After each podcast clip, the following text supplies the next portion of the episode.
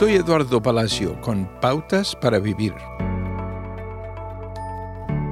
Jesús fue claro con sus seguidores en que el discipulado no es una práctica casual. Sabía que estaba llamándolos a una intensa dedicación, no a un pasatiempo de fin de semana.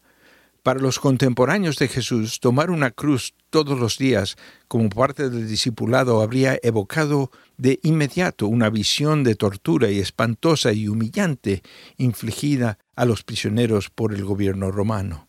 Dios no es un sádico para torturarnos con el fin de probar su fidelidad. Sin embargo, la negación de uno mismo es algo que nos resulte fácil.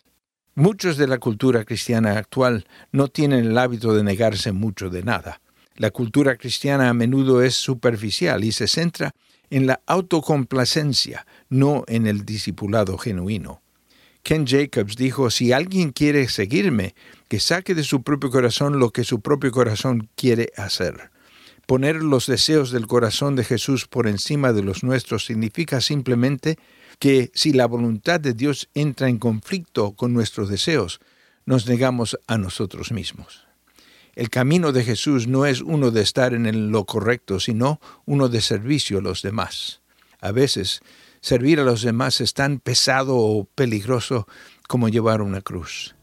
Si priorizamos nuestros deseos egoístas, no habrá espacio para lo que Jesús valora en nuestro corazón.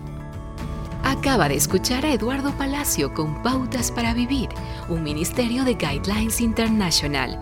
Permita que esta estación de radio sepa cómo el programa le ha ayudado. Acompáñenos en la próxima emisión de Pautas para Vivir. Gracias por su sintonía.